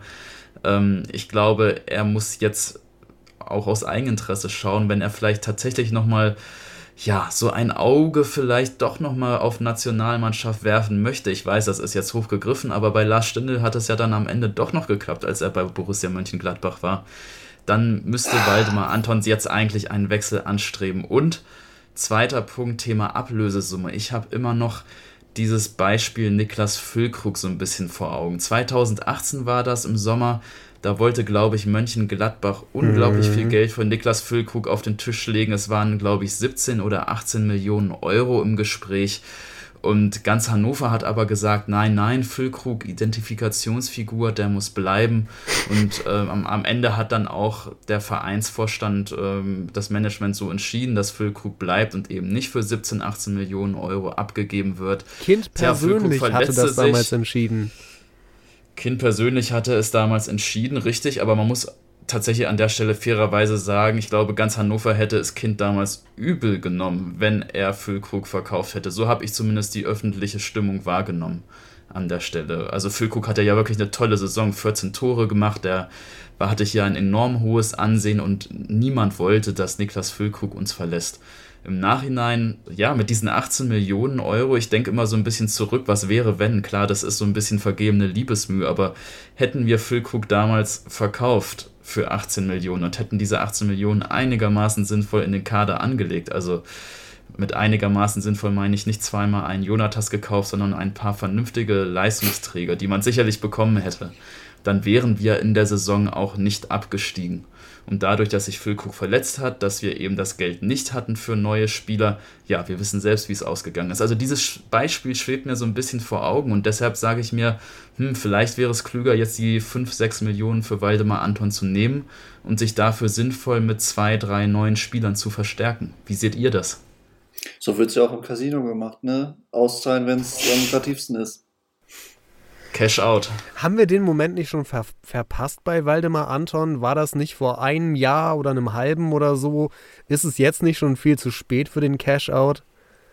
Natürlich ist es jetzt nicht mehr der Cash out von 15 Millionen oder so, aber immer noch besser als äh, einen ungewissen Cash-out von nach einem halben Jahr dann 2, 3 Millionen oder ähm, am Ende den Spieler ablösefrei gehen zu lassen und dann denken, war es das jetzt wert? Es ist halt Pokern, wie Lasse schon sagt, es ist Casino. So, dann hätten wir auch über Waldemar Anton gesprochen. Ich möchte gleich noch wissen vom Lasse, wie das eigentlich mit der Aktion äh, mit dem Robert Enke Sweater oder T-Shirt zu, zustande kam. Und wir müssen natürlich auch noch auf Heidenheim blicken. Das Spiel am Sonntag äh, ist das nächste Spiel von 96 und was wir da erwarten können, besprechen wir gleich. Der 96 Freunde Podcast heute zu Gast Lasse und Steffen. Und Lasse, wir hatten es am Anfang schon erwähnt, du hast uns das Logo von 96freunde.de designt und äh, du bist der Ideengeber für die ähm, ja, Robert Enke Gedenkaktion für Dennis.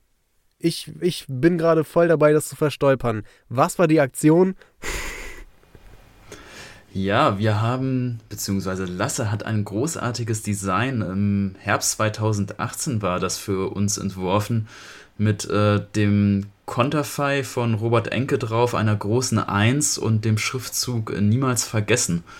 Und äh, Lasse hatte damals auch die großartige Idee, dass wir das eben als Spendenaktion gestalten und 100% der Erlöse an die Robert Enke Stiftung für einen guten Zweck spenden. Ja, aber Lasse, ich glaube, du hattest damals auch nicht so richtig eine Vorstellung, wie groß das ganze Ding dann am Ende doch werden würde. Ja, nicht, dass es so krass explodieren würde tatsächlich. Ähm, aber eine höhere äh, Erwartung hatte ich schon als du. Bei dir ging ja so irgendwie kurs, äh, kursierte so rum, du wärst froh mit Einnahmen von 300 Euro oder so. Und ich habe so spaßeshalber gesagt, ja, vielleicht knacken wir ja die 1000. Richtig, genau, so vierstellig war damals dann so das Ziel, was du gesetzt hattest. Und ich hatte genau. schon gesagt, das schaffen wir doch nie im Leben. Ja, und am Ende wurde es dann, ähm, wurde es nicht dreistellig, nicht vierstellig, sondern dann 16.000 ja. Euro. Das ist einfach immer noch Wahnsinn, wenn man das so hört. Also, ich meine, da, da muss man auch mal sagen, ganz großes, fettes Danke geht da raus an alle 96 Fans, weil jeder von euch hat einen Teil dazu beigetragen, äh, diese Spende so groß werden zu lassen. Ich meine, von uns kommt die Idee und die Initiation, aber ihr seid letztlich diejenigen, die das ganze Geld gespendet haben und da muss ich mal ein lautloses Applaus an euch verteilen. ja, wirklich 1200 Hoodies und T-Shirts sind wir damals losgeworden. 1200. Und äh, die wurden nicht nur innerhalb von Deutschland verschickt, sondern ja auch sogar weltweit. Da waren irgendwelche äh, Bestelladressen aus den USA drunter. Einer ging sogar nach China und innerhalb von ja. Europa noch unterschiedlichste Länder. Und dann ja über 1200 Stück und dann diese 16.000 Euro, die wir da dann zusammenbekommen haben. Übrigens auch dank Seedshirt muss man da mal an dieser Stelle nochmal betonen, die damals ihren auch ihre Gewinnmarge ähm, gespendet haben. Also das war auch eine sehr schöne Sache, dass die nochmal ihre kleine Gewinnmarge, die sie da pro Hoodie verdient haben, oben drauf gepackt haben ja. für die Spende. Und, Und äh, ja. Lasse, ich habe das T-Shirt, ähm, das Dennis mir damals freundlicherweise zugeschickt hat, das habe ich gerade vor mir. Ähm, ja. Erklär uns doch mal oder erzähl mal das Design, äh, wie das gestaltet ist und äh, wie du dich entschieden hast und warum du dich entschieden hast, äh, das so zu gestalten. Meinst du jetzt den Hoodie, richtig? Ich habe das T-Shirt gerade vor mir. Ich weiß jetzt nicht, ob der Hoodie noch ganz groß anders ist, äh, aber auch das wäre sicher eine Erklärung wert. Ach, ich, hat, ich hatte das gerade gar nicht mehr im Kopf. Ich dachte, wir hätten nur Hoodies verkauft. War, waren auch T-Shirts im Umlauf? Auch, ja. auch T-Shirts, ja. Ich habe ein T-Shirt. Ja. Ähm, ja, du hattest ja eben gerade auch nochmal gefragt, wie es dazu zustande kam, dieses ganze Projekt. Ähm, diejenigen, die 96 äh, Freunde schon länger verfolgen, wissen ja, dass 96 Freunde ganz gerne mal auch andere T-Shirts äh, zum Verkauf bietet. Unter anderem unser Topseller mit 1896 und unserer wunderschönen Skyline von Hannover. Ähm, und tatsächlich ging es dann einfach darum, dass Dennis gefragt hatte, ja, schau doch mal, vielleicht können wir ein neues Motiv entwickeln. Übrigens, kleiner Fakt am Rande, die Motive von den T-Shirts, die kommen auch von uns, von Dennis und mir. Entsprechend ist relativ naheliegend. Ähm, habe ich halt weiter rumprobiert. Ich habe auch äh, einen Hoodie gemacht mit Ständel. Äh, der ist dann leider im Nichts versackt. Hab Motive gemacht von Niklas Füllkrug. Gut, dass wir die nicht an Mann gebracht haben. Das wäre etwas traurig geworden. Ähm, und tatsächlich habe ich dann auch einfach mal mit ähm, Robert Enke angefangen. Und ich habe das gemacht, ganz unbefangen und dachte so, hm, eigentlich ganz cool. Zeige ich das mal Dennis. Dennis fand das auch super. Und dann meinte ich, warum nicht als Spendenaktion? Weil ich meine, das ist, äh, wir können damit kein Geld machen, das geht rein ethisch nicht. Ich könnte das nicht vertreten, wirklich nicht. Ähm, Nein, absolut nicht. Und also davon möchte ich mich auch nochmal ganz fern distanzieren. Das geht in keinster Art und Weise. Ähm, und dann haben wir halt angefragt, äh, wie das ist mit den Rechten. Wir mussten das ja alles abklären mit der Robert-Enke-Stiftung. Und die haben das auch nochmal unterstrichen, sofern es rein zu äh, Spendengründen ist, Spendenzwecken, äh, können wir das sehr gerne machen. Und Dennis und ich haben, glaube ich, unseren Augen gar nicht getraut. Das äh, war einfach geil, dass wir dann quasi noch Support bekommen haben, auch von der Robert-Enke-Stiftung. Die haben das ja dann auch noch weiter promoted. Und dadurch kam ja nochmal noch mal eine ganz andere Rage äh, zustande, also eine ganz andere Reichweite. Das ist ja unglaublich gewesen. Total. Ja. Und äh, tatsächlich noch ein kleiner Fun-Fact. Äh, du hattest gesagt, 2018 war das? Das war Ende 2018, genau. Genau, Ende 2018 haben wir das rausgebracht. Aber der Fun Fact ist, das gesamte T-Shirt-Motiv gibt es schon seit Ende 2017. Wir haben das nämlich kurz vor äh, Enkes Todestag, glaube ich, gemacht, ne? Richtig. Und äh, dann meintest du, wir brauchen mehr Vorbereitungszeit. Und dann haben wir uns wirklich diese Zeit genommen und ein Jahr gewartet. Das war unheimlich schwer, tatsächlich. Ähm, aber es hat sich auf jeden Fall gelohnt, diese Zeit nochmal äh, da den Abstand zu gewinnen und das Ganze wirklich entsprechend zu promoten und äh, dem gerecht zu werden.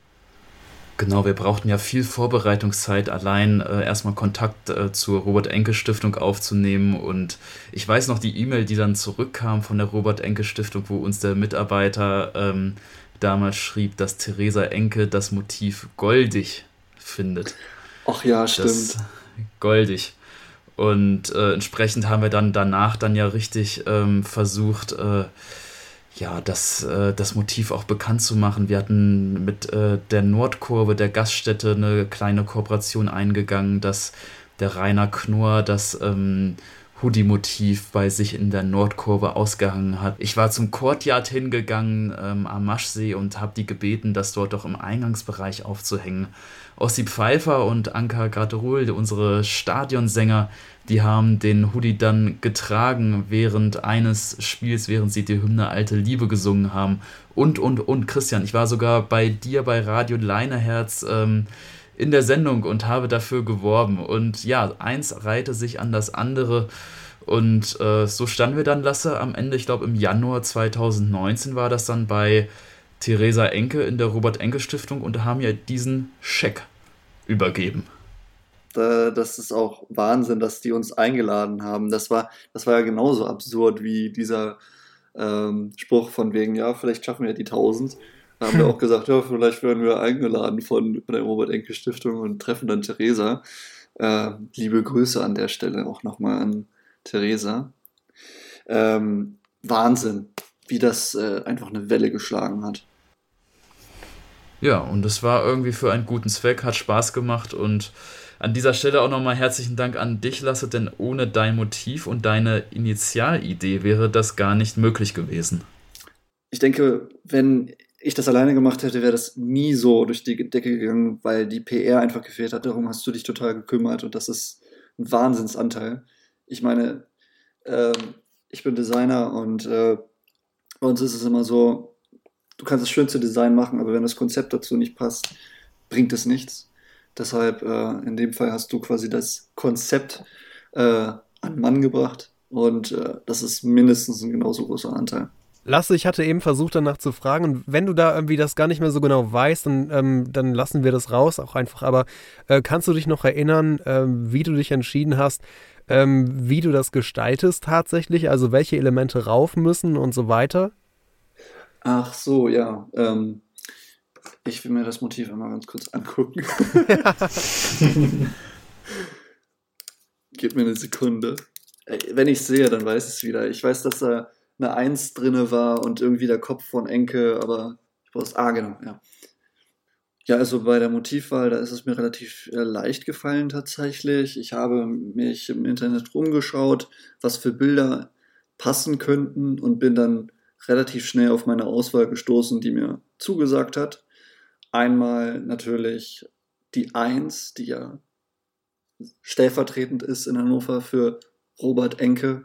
Und entsprechend musste das unbedingt sein. Dann dieses freundliche, herzensgute Lächeln von Enko dürfte nicht fehlen. Man darf ihn halt nicht nur von hinten zeigen, sondern man soll ja auch ihn zeigen, wie er als Mensch ist. Entsprechend war mir das auch ein sehr wichtiges Anliegen.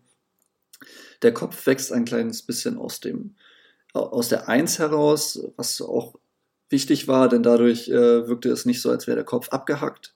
Ähm, ich habe da mit einem Dot-Work gearbeitet, beziehungsweise einem Punkteraster. Das nennt sich Bitmapping. Äh, diese Funktion habe ich dann vektorisiert, also in Pfade umgewandelt. Das ist jetzt sehr stark gefachsimpelt. Ähm, und grundsätzlich dann den Schwarzraum äh, rausgelöscht, sodass es quasi einfarbig wurde. Ähm, ja, und dann mit einer relativ schlichten Font aber da darf man auch nicht vergessen, Fußball ist ja, ähm, soll jetzt nicht negativ klingen, aber ist ja eher so ein leichter Sport.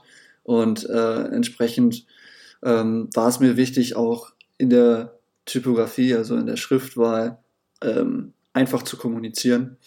Deshalb habe ich eine sehr schnörkellose äh, Großbuchstabenschrift gewählt. Und bei der Niemals vergessen wollte ich etwas Emotionales nehmen. Da hatten wir zuerst äh, Never Forget äh, und dann hat Dennis ganz gut den Einwand gebracht, wir sind doch hier in Deutschland, warum dann nicht auch niemals vergessen? Und letztlich bin ich auch sehr froh darüber, dass wir die Entscheidung getroffen haben. Hab die Schrift dann noch entsprechend angepasst, dass jeder Buchstabe individuell aussieht, weil Perfektionismus muss sein. Und äh, ja, so in etwa ist das Motiv entstanden. Und niemals vergessen ist auch eine schöne Anlehnung an niemals allein. Das genau, das war auch ein Punkt. Ja. Gut, äh, danke Lasse, dass du uns nochmal daran hast teilhaben lassen. Ich würde den Punkt an dieser Stelle glatt äh, aber einmal abhaken und jetzt kommen wir auch endlich nochmal zum nächsten Spiel. Wir reden jetzt nochmal über Heidenheim. Unser nächster Gegner am Sonntagmittag äh, geht es gegen die Heidenheimer, die aktuell im Aufstiegsrennen der zweiten Liga durchaus eine Rolle spielen. Als Tabellenvierter schielen die nämlich auf den Aufstiegsplatz und versuchen da noch irgendwie am HSV vorbeizukommen. Es klappt aktuell auch ganz gut. Am vergangenen Wochenende hatte Heidenheim mit 3 zu 0 gegen Erzgebirge Aue gewinnen können. Ich darf an der Stelle auch nochmal auf das Hinspiel hinweisen. Damals Mirko Slomka gerade entlassen, Interimstrainer Asif Saric und Lars Bahlemann. 96 wurde 4 zu 0 abgeschossen, zwei Tore von äh, Torjäger Tim Kleindienst. Und äh, das geht alles in so einen Gefühlstopf. Da wird es reingeschmissen und äh, ich würde dann einmal abfragen, wie es ist, euer Gefühl für das kommende Spiel. Ja, wir haben ja es bisher eigentlich nur gegen Mannschaften zu tun gehabt nach der Corona-Pause, die ganz, ganz tief unten drin stehen. Ne? Also wenn wir mal auf die Tabelle schauen, Dynamo Dresden Platz 18 natürlich, ähm, Karlsruhe SC Platz 16, Osnabrück auf dem 14. Rang und Sandhausen, okay, die stehen mittlerweile auf Platz 8, sind sie gerade vorgerutscht heute zumindest am Freitag weil sie gegen Fürth mit 2-1 gewonnen haben. Aber gefühlt ist Sandhausen ja immer noch der Gegner, wenn man äh, klar machen will, wie blöd die zweite Liga eigentlich ist. Ja, das ist eigentlich synonym, ne? Sandhausen. Sandhausen ist das Synonym für zweite Liga für ja. mich persönlich. Ja, und jetzt geht es zum ersten Mal gegen eine Mannschaft, die ganz äh, oben mit dabei ist. Und Heidenheim, man denkt immer noch, äh, Heidenheim, wer ist denn das bitte? Die stehen auf Platz 4, du hast es gerade schon erwähnt, ein Punkt hinter dem Hamburger SV. Also sie stecken wirklich ähm, mittendrin im Aufstiegsrennen. Leider neun Punkte in der Tabelle vor uns. Da muss man sich auch immer noch wieder die Augen reiben, dass ein gefühlter Dorfverein wie FC Heidenheim neun Punkte vor Hannover 96 steht. Ja, Tim Kleindienst, den hast du schon angesprochen. Auf den müssen wir aufpassen. Zwölf Tore hat der gute Mann schon geschossen und auch Marc Schnatterer. Der ist ja auch ein Routinier, der kennt die zweite Liga in- und auswendig. Ähm, der ist auch immer mal wieder für eine gefährliche Aktion gut. Ja, ich hoffe, dass wir jetzt uns auch mal zu, äh, gegen eine Mannschaft bewähren, die auch vor uns in der Tabelle steht. Auch wenn wir immer noch gefühlt für mich auf dem Blatt Papier der Favorit sind, weil Hannover 96 spielt gegen Heidenheim. Steffen, ähm, findest du, dass es 96 eher liegt, wenn sie vielleicht tatsächlich mal aus der Außenseiterrolle kommen und nicht irgendwie ja der, der abgestiegene Erstliga-Gigant sind, äh, sondern mal aus der Tabellenmitte so nach oben schielen zu Heidenheim, die um den Aufstieg kämpfen? Da sind wir ja quasi der Außenseiter. Liegt uns das? Ich denke mal, das spielt uns auf jeden Fall mehr in die Karten, als dass das Ego viel zu groß ist und man das eher auf die leichte Schulter nimmt. Ich meine, das hat man ja dann beim Hinspiel auch gesehen, ähm, dass da dann nicht viel ging. Irgendwie ab der zweiten Halbzeit dann auch irgendwie, glaube ich, eine rote Karte war da auch noch.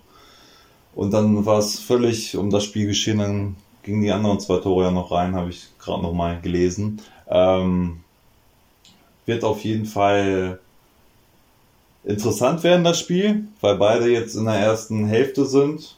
Wie du schon gesagt hast, leider sind, sie, sind die Heidenheimer vor uns. Aber ähm, das muss man eigentlich als Motivation sehen. Ähm, beide hatten einen Sieg. Ähm, sind daher, denke ich mal, formstark, wenn man das so vorsichtig ausdrücken darf. Wir hatten ja auch vorhin darüber geredet, ähm, leeres Publikum, also gar kein Publikum, könnte uns auch noch in die Karten spielen vielleicht. Ähm, ja, die ganzen Faktoren denke ich mal, dass wir auf jeden Fall gute Chancen haben, uns da zu beweisen. Ähm, ich würde jetzt von meinem Gefühl aus äh, so ein Unentschieden mindestens tippen. Aber ich hoffe natürlich auf einen Sieg äh, für unsere Roten. Ähm, ja, ich bin auf jeden Fall gespannt auf Sonntag und ähm, kann es kaum abwarten. ja, keine Ahnung. ja, wieso? Das war doch schön. Ja, läuft. Gut gesagt. Lasse, wie sieht's bei dir aus? Ja, ähm, ich wollte die ganze Zeit schon was sagen, als Dennis was angesprochen hatte. Ähm, Ging mir auch so. komme ich jetzt dazu und zwar äh, der Punkt, äh, dass Heidenheim ein potenzieller Favorit ist. Ähm, und ich sehe es immer mit so einem lächelnden und einem weinenden Auge, so diese Favoriten- oder Underdog-Rolle, weil man muss sich mal in die Rolle des Underdogs versetzen, wenn es ein Verein ist, der wirklich im unteren Mittelfeld mitspielt, wie jetzt zum Beispiel Dresden. Ich weiß jetzt nicht, Dresden hat ja auch noch was zu verlieren. Äh, entsprechend äh, versuchen sie äh, alle Fehler zu vermeiden. Wenn man natürlich in so einer kompletten Chaosphase ist, dann äh, spielt das dann natürlich nicht mit rein. Aber wenn man unten ist, dann ist es grundsätzlich so, dass man deutlich stärker mauert. So ist mein Empfinden. Und dadurch äh, bieten sich keine Räume. Ähm, so war das zumindest in den letzten Jahren immer. Ich weiß ja nicht, ob sich Fußball grundsätzlich geändert hat in der Zeit, wo ich nicht geguckt habe. ähm, und bei Heidenheim, die haben absolutes Hoch, äh, sehe ich auch so. Grundsätzlich äh, kann das auf jeden Fall in die Karten spielen, weil du dann viel offeneres Spiel hast. Du kannst viel variabler spielen, musst äh, nicht um diesen Strafraum rumspielen wie beim Handballspiel, äh, weil da alles zugemauert ist. Und ich glaube, dadurch bieten sich auf jeden Fall Chancen. Auf beiden Seiten wird das so sein. Allerdings, gerade wenn man dann gegen einen vermeintlichen Frieden spielt, muss man die Abwehr auf jeden Fall im Auge behalten und äh, nicht allzu viele Chancen zulassen. Du erwartest also so einen richtigen Schlagabtausch. Schon. Ich habe ein äh, schnelles Quiz für euch. Ähm, Wer es weiß, einfach reinrufen. Was verbindet denn die beiden Trainer der jetzt aufeinandertreffenden Vereine? Was verbindet Kenan Kutschak und Frank Schmidt? Selber Trainerjahrgang vielleicht? Ich glaube nicht. Kann natürlich sein, habe ich jetzt nicht recherchiert, aber das meine ich nicht auf jeden Fall. Ich glaube nur Dennis weiß die Antwort, oder? Ja, und das ist fies, weil ich natürlich die Hatz-Ausgabe vom Samstag vor mir liegen habe. Ah, und da habe ich das, das gar nicht her. Groß und breit okay. drin. Ah, dann hast du tatsächlich andere Quellen als ich. Das ist in der Tat spannend. Gut, du siehst, ich bin noch sehr oldschool unterwegs. Ich lese tatsächlich noch so etwas wie Zeitung. Und hier steht es, ich lese es einfach mal vor. Ich zitiere einfach mal aus dem Artikel. Ich hoffe, die Kollegen von der Hatz nehmen mir das nicht übel. 2003 spielten die beiden sogar zusammen bei Waldhof Mannheim. Ja, ja. Mir lag es auf der Zunge. Ach ja. Das ist auch Allgemeinbildung, muss man eigentlich auch als äh, Fußballliebhaber in Deutschland wissen. Also wer das nicht weiß, hat den Fußball nie geliebt. Ja, so kreuzen sich die Wege halt immer, ne? So kreuzen sich die Wege, genau. Krass. Ja, äh, wie heißt es? Äh, Pelé wäre ja auch fast zu Hannover gekommen. Ey, die Geschichte, die kenne ich sogar. Ähm, und dann ist es daran gescheitert, dass ich glaube, äh, damals durften brasilianische Spieler irgendwie nicht ins Ausland wechseln oder so. Aber ja, verhandelt die hatten die schon. Ja. Okay. Ach ja, das ist, äh, das ist wie bei Marc Stendera und dem nicht gegebenen Tor. Was wäre, wenn? Wo wäre Hannover 96, äh, wenn damals Pelé nach, an die Leine gewechselt wäre? Da kann man doch eine ganz eigene Podcast-Rubrik aufmachen für Was wäre das wenn. stimmt. Was wäre wenn, ja. Bevor es soweit kommt, äh, lasst uns langsam mal abschließen, denn wir reden schon eine ganze Zeit lang. Euer Tipp für das kommende Spiel. Also ich, ähm, Dennis hat das ja schon richtig analysiert. Meine ähm, Meinung dazu, ich sehe das als einen sehr offenen Schlagabtausch und ähm, das wird meiner Meinung nach auf jeden Fall kein langweiliges Spiel. Äh, ich tippe auf ein torreiches Spiel mit einem Ergebnis von ähm, 3 zu 2. 3 zu 2. Ja. Haben wir jetzt Hab einen, einen Doppeltipp? Ja. Dennis, hört sich das zu torreich an oder ist das genau der Stand, wo äh, eigentlich beide Teams gerade sind? Äh, die einen haben 3-0 gewonnen, die anderen haben 3-0 gewonnen ähm, ist 3-2 auch für dich ein logisches Ergebnis? Ein logisches Ergebnis auf jeden Fall, denn eventuell könnten wir ja auch einige Gegentore kassieren. Bei uns in der Abwehr fallen ja so einige Spieler aus. Josep Elis, der hat eine Muskelverletzung, Marvin Baccalords Prellung am Brustkorb und hinter dem Timo Hübers steht auch noch ein großes, dickes Fragezeichen. Ähm, der war ja auch beim letzten Spiel noch nicht so richtig fit und ist es auch dieses Mal noch nicht. Eventuell Deshalb vielleicht jung. kassieren wir da einige und. Bitte? Eventuell jung. Der soll doch äh, möglicherweise zurückkommen. Ja, aber jetzt, äh, wenn endlich mal Corbinho zu seiner Form gefunden hat, zu vielleicht der Form seines Lebens nach den zwei Vorlagen, sollten wir den Julian Korb doch auch tatsächlich mal hinten in der Viererkette drin lassen. Ähm, deshalb 3 zu 2 vielleicht nicht ganz unplausibel. Mich schmerzt persönlich dieses 4 zu 0 aus dem Hinspiel noch sehr. Und deshalb will ich eine Revanche sehen. Wir gewinnen 4 zu 0 gegen Heidenheim. Und Gedetti, Duxch, Teuchert und Weidand machen jeweils ein Tor. Also, Dennis, ich glaube, da bin ich persönlich aber schon eher bei Steffen und Lasse. Ich glaube, es wird ein hartes, umkämpftes Spiel. Und man muss ja wirklich sagen, die erste wirkliche Probe, also das erste Mal seit der Corona-Pause, Unterbrechung, äh, dass 96 so richtig auf die Probe gestellt wird. Also darum finde ich das schon extrem spannend, das Spiel. Aber da darf man auch nicht vergessen, auch vor der Corona-Pause hatte Hannover ein Hoch also das, das Corona kam ja wirklich nicht gelegen für Hannover, auch aus sportlicher Hinsicht.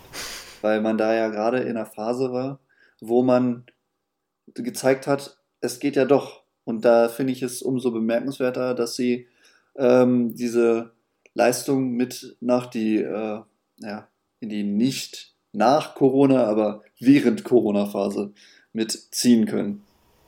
Das ist, dass sie den Anschluss äh, wieder gefunden haben zu sich selber, ne? Ja. Ja. Und jetzt haben wir den Anschluss langsam wieder gefunden. Ich bin gespannt äh, auf den kommenden Sonntag, auf morgen. Äh, sage an dieser Stelle, äh, wir machen Schluss und Ich bedanke mich bei unseren beiden Gästen, äh, bei Lasse Mahler. Gerne weise ich auch nochmal auf Pioniergestalter hin. Die Seite findet ihr bei Facebook und bei Instagram unter pionier.gestalter. Und äh, da findet ihr einen Einblick in die Arbeit von Lasse. Und ich sage Danke an Steffen, der ähm, für uns mit die Instagram-Seite betreut seit letztem Jahr. Und ich habe gehört, dort heute noch irgendwas vorbereiten will dafür. Kann das ja, sein? Wir, wir, wir, wir, können nachher einen kleinen Teaser wagen. Ist ja jetzt auch schon ein bisschen später geworden, aber ähm, ja. Wir, wir, verweisen natürlich natürlich nochmal auf äh, Lasse und ihr könnt das alles dann nochmal bei Facebook, Instagram sehen. Und ja. Nochmal herzlichen Dank äh, für die kleine Werbung, die ihr mir gebt. Das klingt schon fast so, als würde ich, würde ich euch dafür Geld geben. Äh, danke für die kostenlose Werbung. Guckt gerne rein.